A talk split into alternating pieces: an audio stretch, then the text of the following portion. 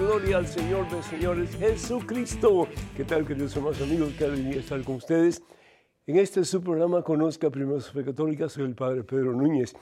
Hoy tenemos un programa bien interesante, cargado de muchas bendiciones para todos y cada uno de ustedes. Y es que cuando compartimos la palabra de Dios, hay poder de Dios, hermanos, hay fuerza de Dios, hay presencia de Dios. Y Dios se manifiesta en nosotros y a través de nosotros. Y el Señor nos enseña el camino que tenemos que seguir cada día en nuestra vida. Él es el camino, ¿verdad? Así que antes de comenzar con preguntas y respuestas y oración y demás, les invito, hermana, hermano que me escuchas, hagamos un alto en nuestro acelerado caminar diario, pongámonos en presencia de Dios, hermano, hermana, vamos a orar. En el nombre del Padre, del Hijo y del Espíritu Santo. Amén.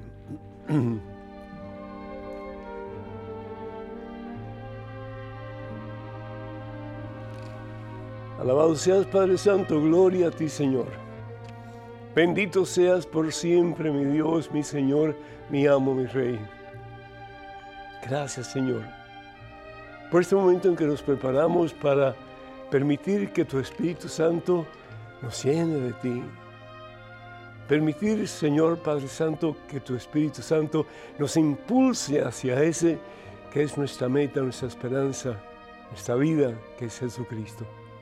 Gracias, Padre, por este momento, por esta oportunidad. Bendice a cada uno de mis hermanos, de mis hermanas, Señor. A que se sienta triste, dale gozo en su corazón, como el gozo de María. A que se siente descorazonado, desilusionado, sin fuerzas para seguir adelante. Sé tú, Espíritu Santo, su motor, para que pueda levantarse de sus caídas, de su dolor, de su desengaño y pueda de tu mano, Espíritu Santo, ir al encuentro cada día más profundo y total con Cristo Jesús, nuestro Señor. El que nos enseña el camino de la vida, porque Él es la vida. El que nos enseña el camino de la victoria, porque Él es la victoria. El que nos dice, no te dejaré huérfano, porque te amo, hijo mío. Te amo, hija mía.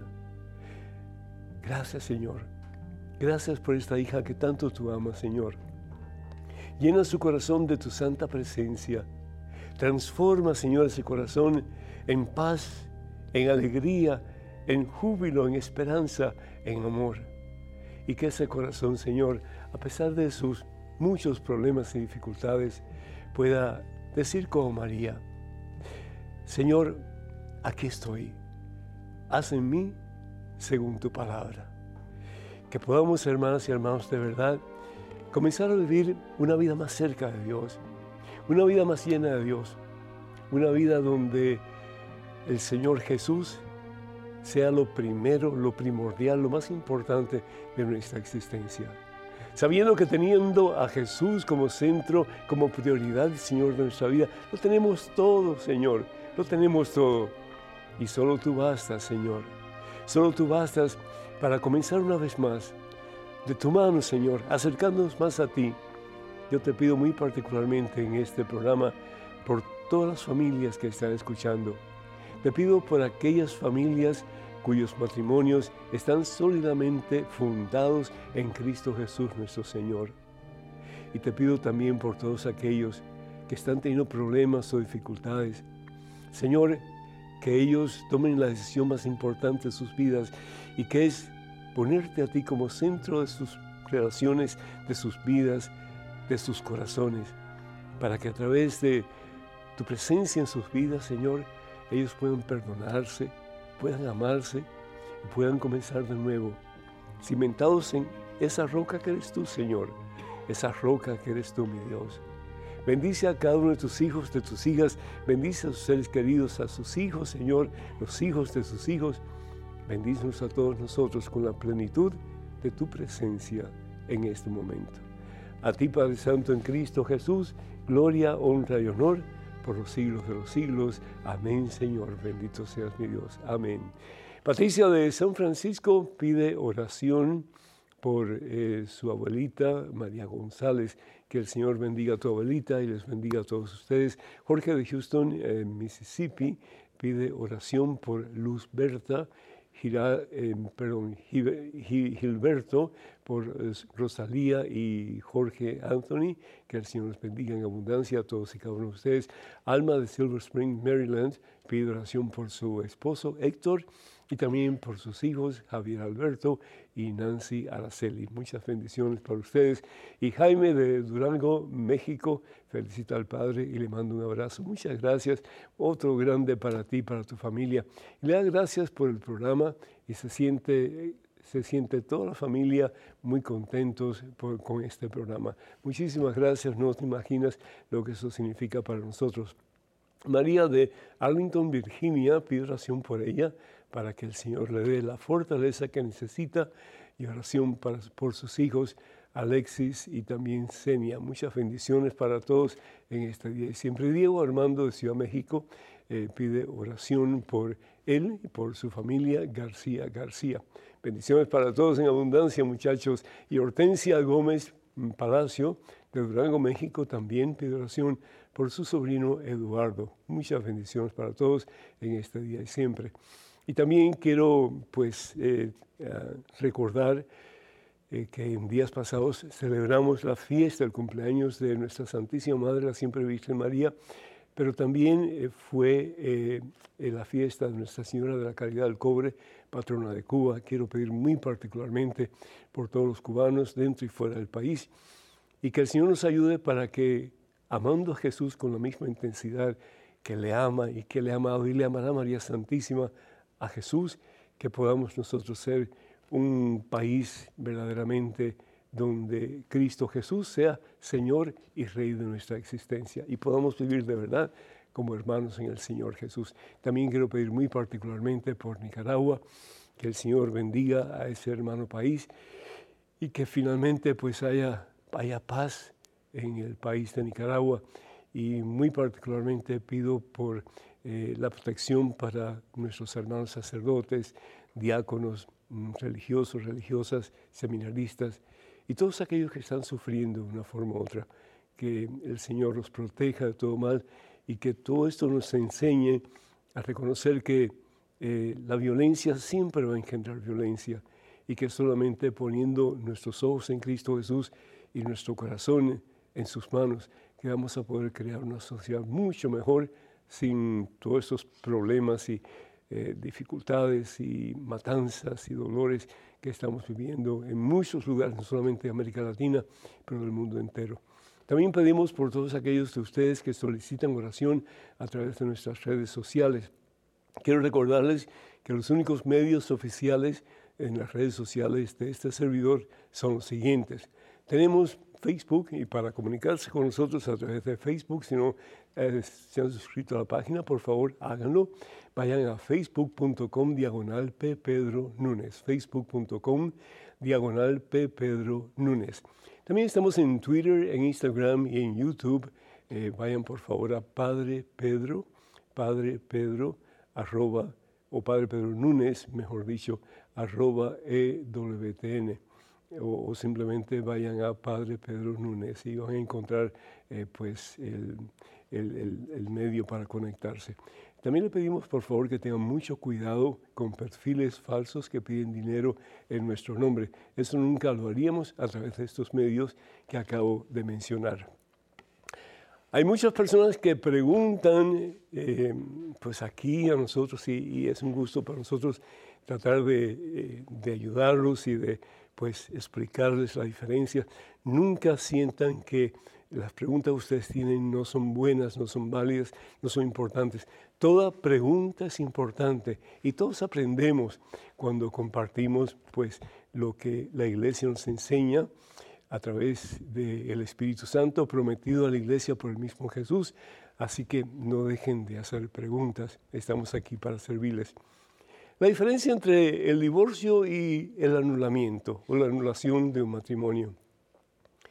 Para comenzar, yo quiero decirles que el matrimonio, el matrimonio es invento de Dios.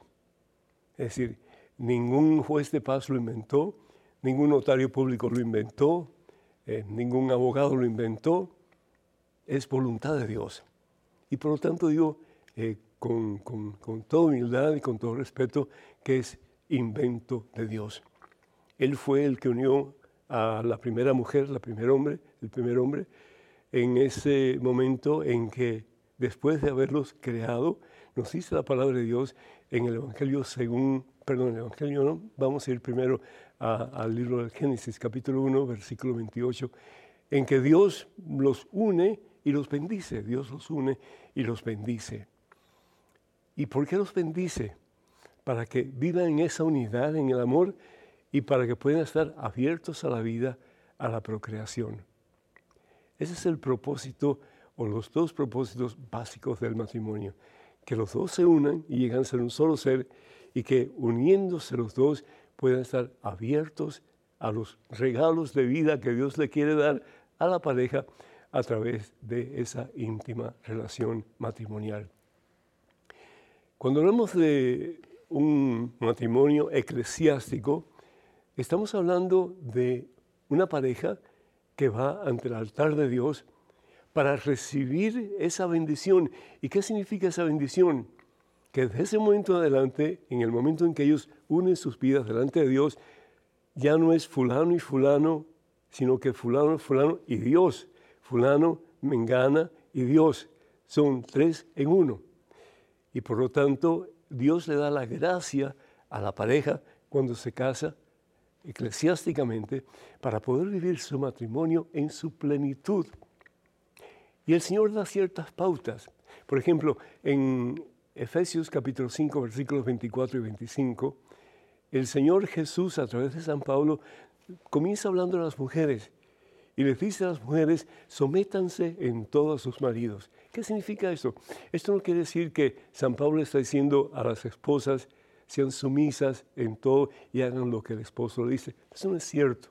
No, lo que está diciendo San Pablo es que la mujer tiene que tomar decisiones sobre sus prioridades.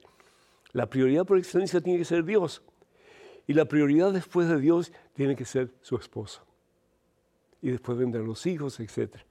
Pero lo principal es Dios. Y después de Dios, su esposo. Y lo que la mujer debe hacer, la mujer casada, es ¿Qué puedo hacer para hacer a mi esposo feliz? ¿Qué puedo hacer para lograr en él el mejor bien posible de acuerdo a la voluntad de Dios? Entonces, en vez de gritos, en vez de exabruptos, en vez de reclamaciones, en vez de exigencias, que la mujer tome la decisión de poner en práctica el más importante de los mandamientos que el Señor Jesús nos ha dado, que es el amor. ¿Y qué implica el amor? Primero que todo, implica respeto a la otra persona. Implica dedicación para hacerle feliz. Pero no de acuerdo al pensar del mundo, sino que de acuerdo al pensar de Dios. ¿Qué es lo que realmente esto te va a hacer feliz o lo otro te va a hacer feliz? Pues poner en práctica lo que sentimos en el corazón que Dios quiere para nuestro cónyuge, en este caso la esposa con el esposo. Pero también eh, San Pablo dice en Efesios capítulo 5, en versículo 24 y 25, y esposos amen a sus esposas como Cristo amó la iglesia. ¿Hasta qué punto Jesús amó la iglesia? Lo dio todo, hermanos. Lo dio todo. Hasta la última gota de su sangre lo dio en una cruz en el Calvario. ¿Para qué? Para que su iglesia fuera un día santa, pura, inmaculada, sin manchas, sin arrugas. Pues es lo que esperamos alcanzar en el cielo. Que a través de la depuración poco a poco de nuestras faltas, de nuestros pecados, el Señor nos vaya levantando y por su preciosísima sangre y con la fuerza y el poder de su Espíritu Santo, cada día seamos más un reflejo vivo y transparente de la presencia de Cristo Jesús en este mundo. Por eso el Señor Jesús dice en el Evangelio según San Mateo capítulo 19 versículo 6, lo que Dios ha unido, que el hombre no lo separe. Esa es la voluntad de Dios para el matrimonio, para tu matrimonio, para los matrimonios del mundo. Que vivan con la bendición de Dios, con la presencia de Dios. ¿Para qué?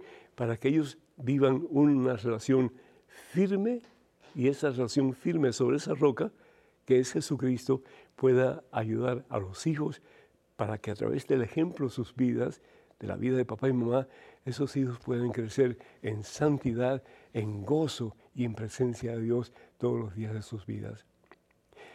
El divorcio desafortunadamente es lo opuesto. Es el yo y el tú. ¿Y qué es lo que pasa como resultado?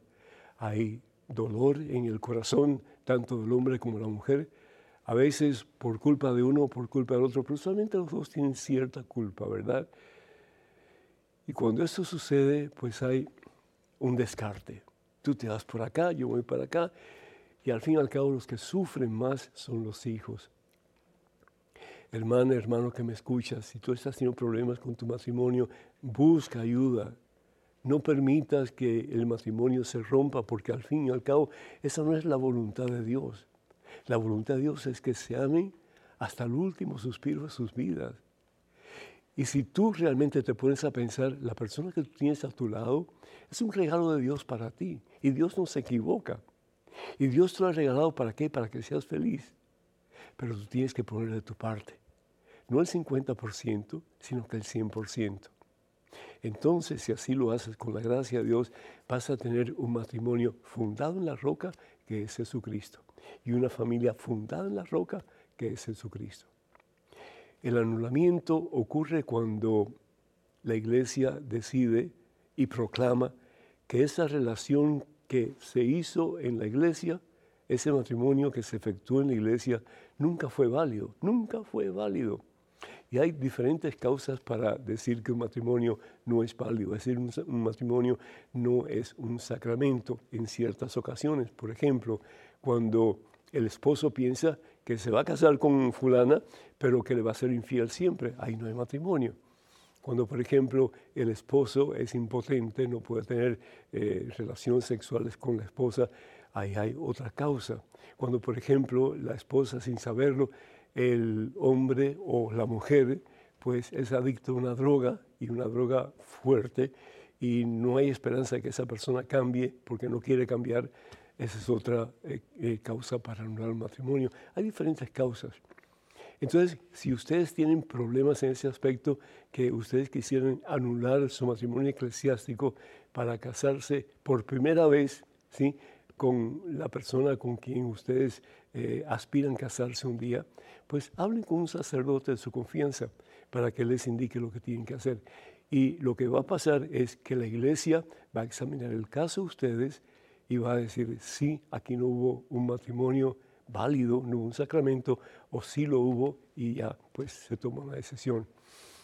La otra cosa es importante es estar consciente de que el divorcio siempre causa dolor, siempre causa dolor. Entonces, hermana, hermano, hagan todo lo posible con la ayuda de Dios para que ese corazón no se rompa, para que esos lazos matrimoniales que ustedes un día juraron ante el altar de Dios o aún ante un juez de paz o un abogado, etcétera, que eso no se rompa. Y si ustedes no están casados por la, por la iglesia, hagan lo posible por casarse y comenzar una vida nueva el Señor Jesús decía bien en el Evangelio según San Juan eh, que eh, el amarlo a Él significa pues hacer su voluntad, hacer su voluntad. Y si nosotros decimos que amamos a Jesús, ¿cuál es la voluntad de Jesús para, para la pareja? Que se amen de tal manera que el uno y el otro lleguen a ser un solo ser. Parece imposible, ¿no es cierto? Porque cada cual tiene su propio eh, mundo en su cabeza, su forma de pensar, etc. Pero lo que Dios une, si realmente el hombre y la mujer se dejan, es una cosa maravillosa. Porque el uno y el otro comienzan a acoplarse de tal manera que de verdad, con la gracia de Dios, llegan a ser un solo ser. Entonces, esa familia, esa familia va a ser bendecida por Dios. Y esa familia va a experimentar el gozo del amor de Dios a través de papá y de mamá. Y unidos con los hijos van a estar cimentados en la roca poderosa, la roca inmutable, la roca que no se quiebra, que no se rompe, que es Cristo Jesús, su presencia en sus vidas, cada día su existencia. Y hasta el último suspiro de sus vidas. Ojalá que así sea. Bendito sea Dios. Hermanos y hermanos, número telefónico para que se comuniquen con nosotros, 205-271-2924. 205-271-2924. Vamos a una pequeñísima pausa, pero regresamos en cuestión de momentos. Así que hermana, hermano, por favor no se vayan, quédense con nosotros.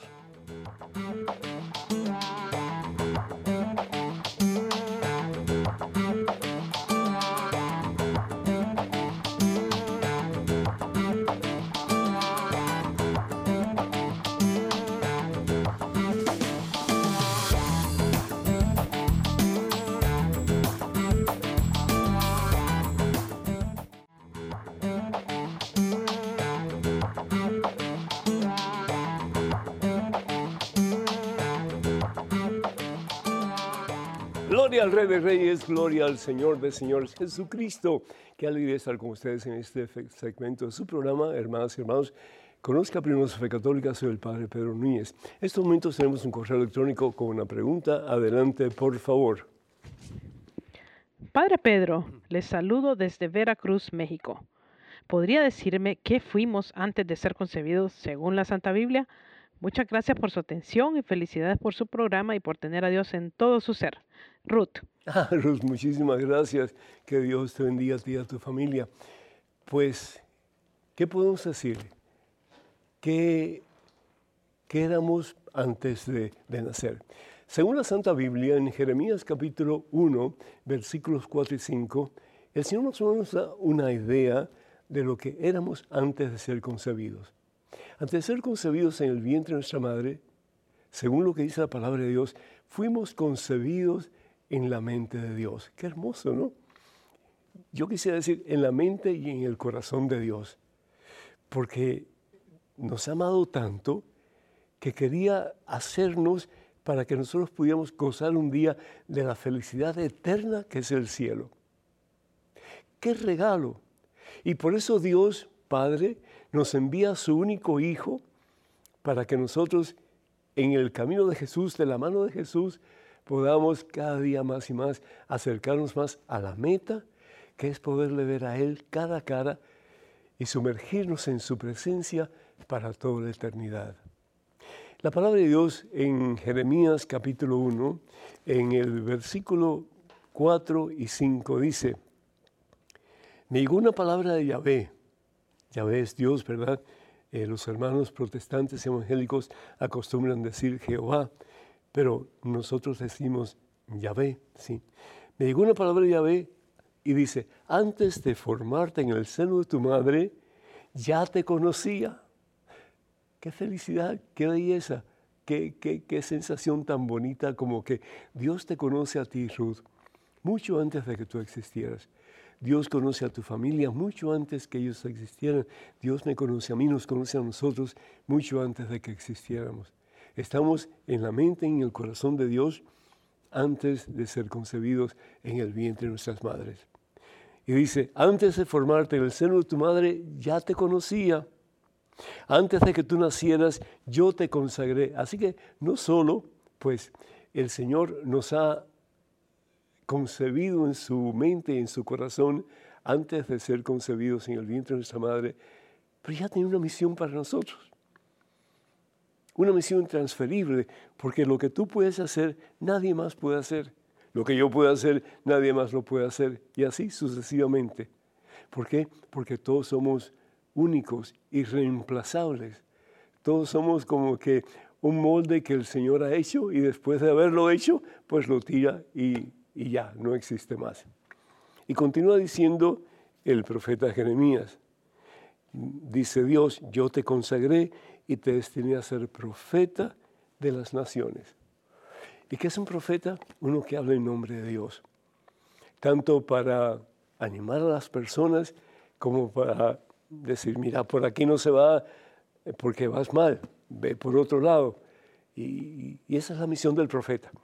Y yo creo que todos nosotros como cristianos tenemos esa misión, ya bien sea en tu casa, con tus hijos, ya bien sea en mi caso, en frente a una cámara de televisión o de radio, en cualquier situación que nos encontremos, todos estamos llamados a ser profetas, es, micrófonos del Señor, aquellos que hablan para anunciar las grandes maravillas que Dios hace en nosotros constantemente y para denunciar todo aquello que nos impide caminar de la mano de Jesús en el camino de la victoria. Así que antes de ser formada, tú, Ruth, tú estabas en el pensamiento en el corazón de Dios. Bendito sea el Señor. Tenemos un correo electrónico, una pregunta adelante, por favor. Hola, Padre Pedro. ¿Quién fundó la Iglesia Universal y cuál es su credo? Gracias, Jorge Luis. Muchísimas gracias, Jorge Luis. Pues la Iglesia Universal fue fundada en 1977, si mal no recuerdo, 1977, y fue fundada por un señor que se proclamó a sí mismo obispo y funda esa iglesia. Imagínense, en 1977, casi dos mil años después de Jesús haber fundado la iglesia que él establece sobre Pedro y los demás apóstoles. Yo no concibo, sinceramente, cómo puede haber personas que sigan a, alguien que dice que él es un enviado de Dios en vez de seguir a Jesús, que bien sabemos, no solamente porque Él lo dice, pero todos los relatos del Antiguo Testamento que apuntan hacia Él, los milagros que Él hizo, las cosas que Él dijo que tienen un sentido maravilloso y todo está entrelazado una con otra cosa. La promesa del Padre que nos enviará al Mesías, al Hijo de Dios, es decir, y sin embargo todavía seguimos tras otras personas que dicen que ellos son los enviados de Dios. Eso es un juego comunismo Satanás. Porque eso es lo que quiere Satanás, dividir el cuerpo de Cristo. Y sin embargo, tanta gente, y lo que voy a decir, no lo quiero decir en forma negativa o despreciando a nadie, pero es pura ignorancia porque no conocemos, porque no sabemos la Biblia, no la conocemos, porque no sabemos la doctrina de la iglesia, no la conocemos, porque no nos ha interesado ahondar sobre el misterio de la presencia de Dios en nuestra vida y cómo Dios se nos va revelando paulatinamente a través de los, de los años y de los siglos. Sin embargo, como que no sabemos, no sabemos. A mí me da mucha, mucha, mucha lástima, sinceramente. Eh, si nosotros vamos a la carta a los hebreos, en el capítulo, en el capítulo primero, vamos a ir un momentito, la carta a los hebreos en el capítulo 1. A mí me fascina este pasaje porque cuánta verdad encierra y sin embargo nosotros no prestamos atención a esto. Dice en diversas ocasiones, comenzando con el versículo 1, y bajo diferentes formas Dios habló a nuestros padres por medio de los profetas, hasta que en estos últimos días, que son los últimos, nos habló a nosotros por medio de su Hijo. Mm. Y sigue diciendo, a quien hizo destinatario de todo, ya que Él dispuso las edades del mundo, es decir, Dios Padre crea a través de su palabra y hágase tal cosa y se hizo, y hágase tal cosa y se hizo. La palabra de Dios es la que crea. Dios es el creador, el Padre es el creador, pero crea a través de su palabra. Porque su palabra y Él es la misma cosa. Mi palabra y yo somos la misma cosa. Cuando yo hablo, mi palabra es parte mía. Realmente soy yo que estoy hablando y soy yo al mismo tiempo el que estoy enunciando esa palabra. Entonces es Jesús la palabra de Dios hecha carne. Jesús es el verbo de Dios hecho carne. Dice, Él es el esplendor de la gloria de Dios. Él es el esplendor de la gloria de Dios. Yo me pregunto, ¿cuántos de los que se autodenominan eh, enviados de Dios y todas esas cosas, cuántos de ellos han muerto por su gente? ¿Cuántos de ellos realmente pueden decir, yo soy enviado de Dios, yo soy el nuevo profeta? Muéstralo. Y muéstralo cómo dando tu vida por las personas que tú dices que Dios te ha enviado. Dice el Señor Jesús que no hay mayor prueba del amor que el estar dispuesto a dar la vida por la persona amada. Yo no creo que muchos de ellos harían eso, ¿no es cierto? Y sin embargo, seguimos a cualquiera de estas gentes, y no solamente eso, sino que le damos prácticamente todo lo que tenemos como diezmo, y estas personas, no todas, pero muchas de ellas, se hacen ricos. Sí. Es triste, hermanos. Esta iglesia que se llama, eh, pues, la Iglesia Internacional ah, del Reino, que también es conocida como Padre de Sufrir, no es católica. Jesús establece una sola iglesia. Evangelio según San Mateo capítulo 16, versículo 18. Sobre esta piedra edificaré qué cosa? Mi iglesia, una sola. Y los poderes del infierno jamás la podrán vencer, promete el Señor Jesús. Satanás tratará de destruir la iglesia, pero no puede, porque la iglesia no es invento humano, la iglesia es invento divino, es voluntad de Dios. Podrán venir muchos profetas, falsos profetas, y decir, yo soy, yo soy, yo soy. Así lo dice Jesús. Pero no le hagan caso a esta gente, porque el profeta por excelencia ya vino y está con nosotros. Y su nombre es Jesucristo, hermana, hermano, y de ahí no hay otro. Bendito sea Dios. Yo soy el camino, yo soy la verdad, yo soy la vida. Nadie va al Padre, nadie va al Padre, nadie va al Padre sino a través de Jesús. Nadie. Pero cada uno inventa su teología, cada uno inventa lo que tiene que hacer la gente para poderse salvar. Y esto sobre todo habla mucho de, pues, eh, la teología, lo que le llaman la prosperidad. ¿sí? Si tú le das tanto a Dios, Él te va a dar tanto más. Si tú haces esto por Dios, Dios te va a dar tantas riquezas, etc. La riqueza que Jesús promete es el cielo. Esa es la mayor riqueza.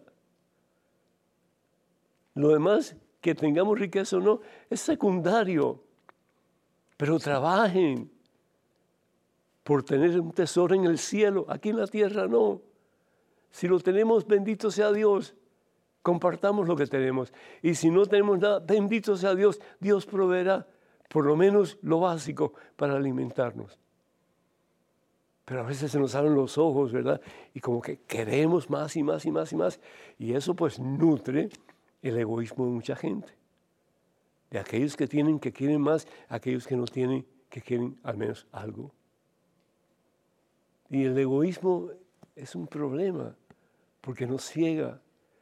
Dice San Pablo en su carta a Timoteo que el dinero es la raíz de todos los males, porque se convierte en nuestro Dios, se convierte en nuestro ídolo.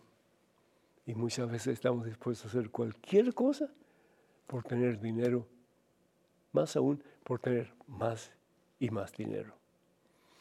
Por el amor de Dios, hay un solo Señor, hay un solo Dios, hay un solo juez y su nombre es Jesucristo. De ahí no hay otro. Tenemos un correo electrónico. Una pregunta adelante, por favor. Padre Pedro, si el credo y la Biblia nos dicen que Jesús murió y a los tres días resucitó, ¿por qué la iglesia recuerda su pasión y muerte el viernes a las tres de la tarde? Un día tiene 24 horas y de viernes a domingo no hay tres días. Dios lo bendiga. Giselle desde Nicaragua. Giselle, muchísimas gracias. Eh, es que tú estás contando los días de acuerdo a tu concepto moderno de días. En el tiempo de Jesús se contaban los días de una forma diferente.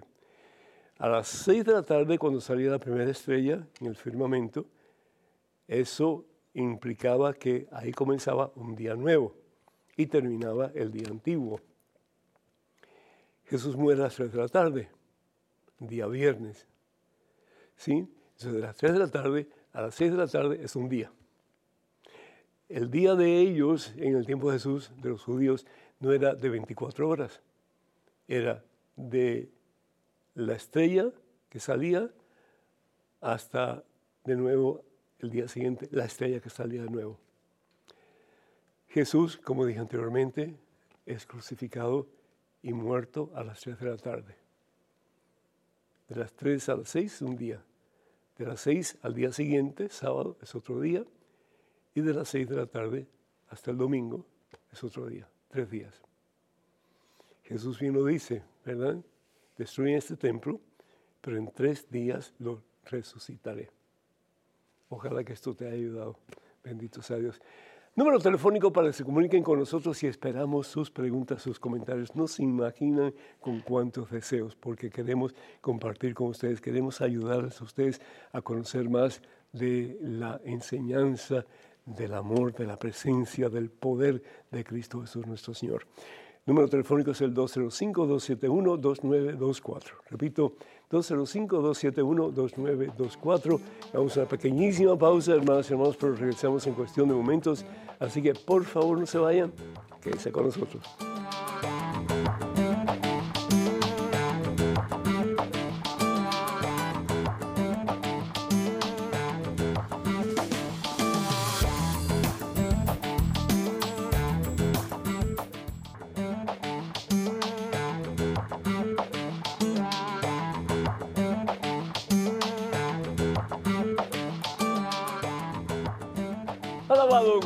Glorificado, exaltado sea el nombre de Cristo Jesús. Hermanos y hermanos, bienvenidos a este segmento de su programa Conozca Primero su Fe Católica. Soy el Padre Pedro Núñez. En estos momentos tenemos un correo electrónico con una pregunta, así que adelante, por favor. Bendiciones, Padre Pedro. Como católico, una de las cosas que me enseñaron y educaron es el valor y el respeto hacia lo sagrado, especialmente a la Sagrada Hostia.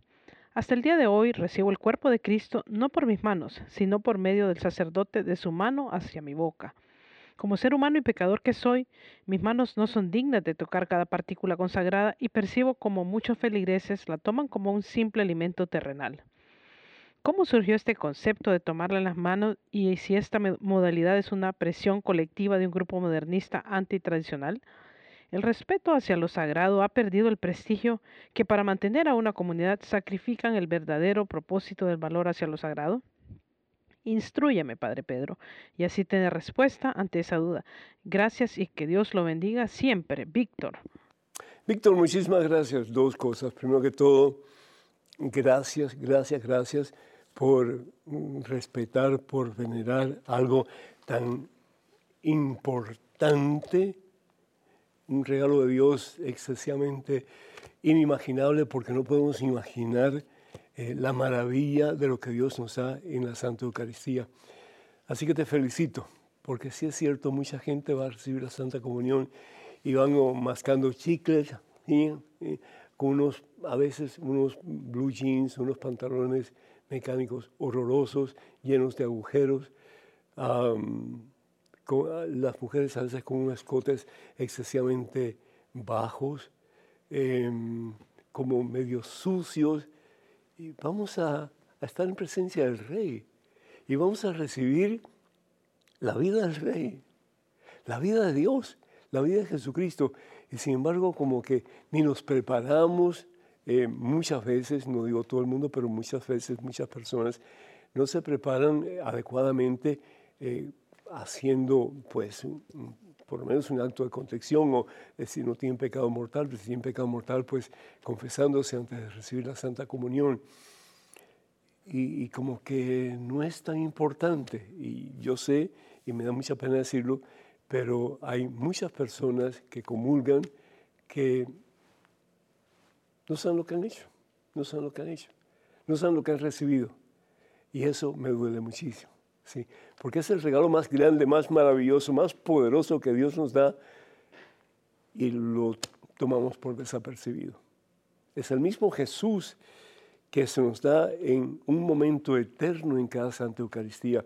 E, es el mismo momento en que Jesús se entrega al Padre por nosotros, por la expiación de nuestros pecados y ofreciéndose al Padre se ofrece a nosotros y nosotros con Él nos ofrecemos al Padre y lo recibimos a Él en la Santa Eucaristía para fortalecernos interiormente y para poder vivir más y más de acuerdo a la voluntad de Dios, que al fin y al cabo lo que Él quiere para nosotros es la verdadera y total y completa felicidad, que es aquí en la tierra y en el cielo, un día para siempre.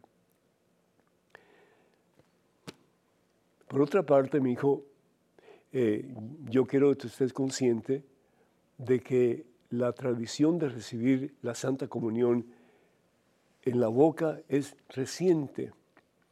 Realmente comienza en el siglo XVII en el siglo XVIII y parte del siglo XIX y XX. Sí. Un sacerdote belga, un obispo realmente, él tenía tanto respeto, tanta reverencia a la Eucaristía, que él le pide a sus sacerdotes que traten de dar la comunión en la boca y no en la mano. Y eso, esa práctica se fue propagando y llegó un momento en que la congregación, no solamente de él, pero de muchos otros, dejaron de comulgar. Dejaron de comulgar porque se sentían indignos de recibir a Jesús en la Santa Comunión y lo que hacían era adorarlo, se quedan mirándolo. Y de ahí surge pues la adoración al Santísimo. Eh, digo yo, en una forma universal, ¿verdad? Pero al principio, de, al principio de la iglesia de Jesucristo, al principio de la iglesia católica, la comunión era en la mano. Si vamos nosotros, por ejemplo, a la cena del Señor en el Evangelio según San Lucas, capítulo 22, podemos también mirar el Evangelio según San Marcos, capítulo 14, versículos del 22 al 23, el Evangelio según San Mateo, capítulo 26, versículos del 26 al 28, pero examinemos un poquito el Evangelio según San Lucas, capítulo 22, versículos 19 y 20. La palabra de Dios nos dice que después Jesús tomó pan y dando gracias lo partió y se lo dio a sus discípulos. Tomó el pan, dio gracias, por eso se llama Eucaristía. La palabra Eucaristía que viene del griego eucaristón significa acción de gracias. Jesús da gracias al Padre, ¿sí? Por el regalo maravilloso de, poder celebrar esta liturgia con sus más cercanos colaboradores, sus apóstoles. Y lo hace el día de Pascua, ¿sí? el día en que los judíos celebran la Pascua o el Pashe o el paso de la tierra de esclavitud, Egipto, a la tierra prometida que es Canaán. Y dice la palabra de Dios, toma pan, da gracias, lo parte y se lo da a sus discípulos diciendo, esto es mi cuerpo que es entregado por ustedes. Si nosotros vamos, por ejemplo, a la carta de San Pablo a los Corintios, el capítulo 1, eh, perdón, capítulo 11, versículo 23, dice, yo he recibido del Señor que a mi vez se los he transmitido a ustedes.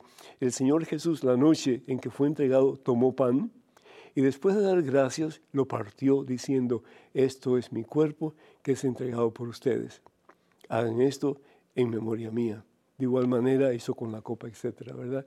En otras palabras, Él da gracias, lo bendice, es decir, lo consagra, ya es el cuerpo de Cristo, ya es su sangre, ya es su alma, su divinidad, su humanidad, su humanidad, y lo da a los demás para que ellos reciban.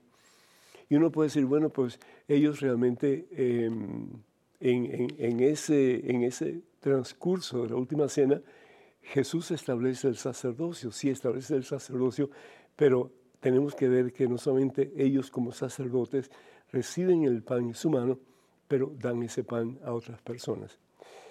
¿Por qué se da el pan en la boca? Porque al fin y al cabo la lengua está indigna de recibir al Señor como las manos son indignas de recibir al Señor. Eh, y si quiere, pues a Santiago, ¿verdad? En su, en su carta, en el capítulo 3, que habla de que la lengua es como veneno mortal. Con ella alabamos a Dios y con ella maldecimos al hermano creado imagen y semejanza de Dios. Es decir, lo que nos hace dignos es el amor de Dios. Y nosotros debemos de prepararnos de tal manera que cuando vayamos a recibir al Señor, como que sea algo supremamente especial. No estamos recibiendo un pedazo de pan, no estamos siguiendo una tradición por seguirla, estamos haciendo lo mismo que hicieron los primeros discípulos de Jesús y estamos recibiendo lo mismo que ellos recibieron, que es la misma vida de Dios. Yo te felicito de nuevo por tu deseo de recibir ese sacratísimo regalo que Dios nos da, que es la Santa Eucaristía, la Santa Comunión.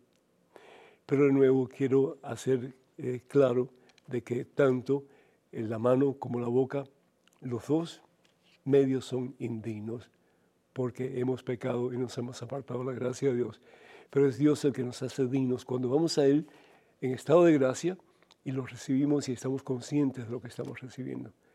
Que esto que tú has dicho y que pues hemos leído de tu carta nos ayude a todos a reconocer que la Santa Eucaristía tiene que ser recibida, ya bien sea en la mano o en la boca, con la mayor posible eh, pues, em, respeto y reverencia. Eso quería decir. Dios te bendiga, mi hijo. Tenemos a Gerardo de eh, Chavinda, México. Está en línea telefónica. Gerardo, ¿me escuchas? Claro sí, padre. ¿Cómo estás? Bendecido, bendecido por gracia a Dios. Muchas bendiciones para ti y para tu familia. Adelante, por favor. Muchas gracias, padre. Sí, mire, este, yo tenía una pregunta para usted, padre. Ajá, adelante. Ah, sí, quería saber, este, como padre de familia que es uno, padre, este, quisiera saber cómo motivar a sus hijos, a los hijos para, para traerlos y, arrimarlos a la iglesia, a que vayan a misa, a los jóvenes, pues una motivación. Muy interesante, muy interesante Gerardo, muchísimas gracias y es un gusto realmente hablar contigo, muchas bendiciones para ti y para toda tu familia. Y, qué bueno que tengas ese, esa preocupación, ese interés en, en, mente, ¿verdad? La mejor forma en que papá y mamá pueden ayudar a sus hijos a enamorarse de Dios es ellos enamorándose de Dios primero. Uno da de lo que uno tiene. Y si tú tienes a Jesucristo como Señor y dueño de tu vida, tú vas a hacer que otros comiencen poquito a poco a desear lo que tú tienes. Eso es básico. ¿sí? Eh, el resto viene por añadidura. Pero el, no solamente decir, pero hacer, es lo que va a cambiar el corazón de tus hijos. Otra cosa es importante, hablarles de lo que significa la Eucaristía. La mayoría de los jóvenes hoy día, hoy día no saben lo que es la Eucaristía. No saben, por ejemplo, que la Eucaristía se divide en dos partes. La primera parte que es la liturgia o la celebración de la palabra y la segunda parte que es la liturgia o la celebración de la Eucaristía, es decir, recibir la comunión. No saben eso. Eh, ellos, por ejemplo, tal vez nunca leen la palabra de Dios antes de ir a misa, sino que escuchan cuando se proclama en el templo. Pero qué bueno sería si papá y mamá se reunieran con sus hijos cada noche o cada tarde y compartieran un trozo de la palabra de Dios que se va a proclamar ese domingo y que cada uno de ellos, sus hijos, incluso ustedes, tengan la oportunidad de decir, yo siento que esto es lo que Dios me dice a mí y esto es lo que Dios quiere que yo ponga en práctica para acercarme más a Él y para acercarme más a ustedes también, para amarles más. Y yo creo que eso provocaría como que un interés muy especial para que tanto los padres como los hijos, cuando van a la misa el día domingo, pues ya tengan una idea clara de cuál va a ser el mensaje y qué es lo que Dios quiere para ustedes. Otra cosa es bien importante, es que los hijos de ustedes pues pueden hacer junto con papá y mamá algún tipo de obra de caridad. Eso es básico. Hoy día vivimos en una sociedad excesivamente egocentrista, es decir, lo que yo quiero para mí y lo que yo quiero para mí es lo que importa y punto. Pero cuando el ser humano que está equipado para pensar en el otro, y para sentir por el otro, comienza a ver la necesidad de la otra persona, el corazón se ablanda. Y estos hijos que antes eran tal vez duros y tacaños y egoístas, comienzan a ser pues más conscientes de la necesidad de otras personas. Así que esos tres puntos yo te daría para comenzar. Hay mucho más, pero esos por lo menos, ¿verdad? Primero que todo, el que ustedes den testimonio de vida cristiana. Eh, para enamorarlos a ellos de Jesús como ustedes quieren estar enamorados de Jesús. Lo segundo es importante que ustedes puedan leer las lecturas de la Santa Misa con anterioridad. Si van a misa un día, día domingo, pues está bien, pero qué bueno que pudieran ir más, de un domingo, más del domingo, ¿no? Otros días también. Y lo otro, hacer algo, obras de misericordia en común, para que ellos aprendan a pensar en los demás. Y de esa forma, pues, ellos van a sentirse más cerca de Dios. Lo que hagas por el más pequeño, dice el Señor, lo dejes de hacer, lo harás por mí también. Gerardo, muchísimas gracias por tu intervención, que Dios te bendiga en abundancia. Queremos dejar saber que tenemos los libros de este servidor y de Madre Angélica, que me han dado estos dos, pero ella tiene muchísimos más. Este se titula El sufrimiento y el agotamiento. En algunos momentos de nuestra vida, pues nos sentimos agotados con tanto sufrimiento, ¿no es cierto? Y este otra, la oración y vivir para el reino. La oración y vivir para el reino. Eh, son libros muy buenos de Madre Angélica. Ella pues ah, fue una mujer tan especial que gracias a ella pues estamos compartiendo con ustedes en el día de hoy. Quiero también recordarles, hermanos y hermanos, que este servidor tiene varios libros a disposición de ustedes. Tenemos el libro eh, Conozca más su fe católica. El libro Conozca primero su fe católica no está... Eh, no, no, lo hemos podido imprimir todavía, pero vamos a ver si Dios permite en algún tiempo no muy largo se puede hacer. Tenemos el libro Promesas Bíblicas para tiempos difíciles, el libro Cuántas iglesias fundó Jesús y el libro 150 historias que cambiarán tu vida.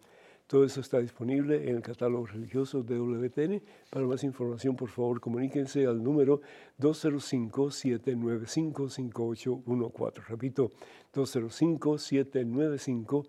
5814. Y bueno, pues también les invitamos para que nos acompañen a la celebración de la familia de WTN este primero de octubre en Phoenix, Arizona. Es un evento que se trata de hacer una vez al año por la razón de la pandemia no se hizo por dos años, pero ya se va a hacer. Phoenix, Arizona, el primero de octubre. Habrán charlas, tiempos para compartir actividades para niños, confesiones, adoración al Santísimo. Vamos a estar muchos de los que participamos en estos programas con ustedes en ese, en ese día. Tendremos la Santa Misa y un gran concierto eh, dirigido por Martín Valverde y por su equipo. Así que no se lo pueden perder. Para más información, por favor, comuníquense o visiten nuestra página web que es ewtn.com diagonal español les invitamos también pues, a una jornada de prédica y hora santa titulada En busca de la iglesia de Jesucristo. Y yo no estoy seguro si esto se va a poder realizar o no. Eh, no quiero ser pesimista, pero me parece que hace falta más tiempo para promoverla. Y aunque se está tratando de promover en California, pues creo que necesita más tiempo para que más personas pues, puedan optar por ir. Pero eso si se hace, si no, se hacer el, próximo año, se llevará a cabo en el Orange County, en el área de Los Ángeles, California, supuestamente el próximo 12 de noviembre. Así que los que están interesados, por favor, dejen saber a Maciel Carrasco, porque si no hay suficientes personas, pues creo que lo van a posponer. El número telefónico de ella es el 347-463-3998. Repito, 347-463-3998. Y la oficina de Canterbury Pilgrimages es el 1-800-653-0017. Pues hermanos y hermanos, así como todo lo bueno llega a su fin, Desafortunadamente, pues también este programa. Escríbanos con sus preguntas, sus comentarios, sus dudas, etcétera. Estamos aquí para servirles a ustedes. la forma de contactarnos es yendo a padrepedro.ewtn.com. padrepedro.ewtn.com. De cualquier parte del mundo recibimos sus comentarios. La bendición Dios Todopoderoso, Padre, Hijo, Espíritu Santo, esté con ustedes hoy siempre. Hasta la próxima, Dios mediante.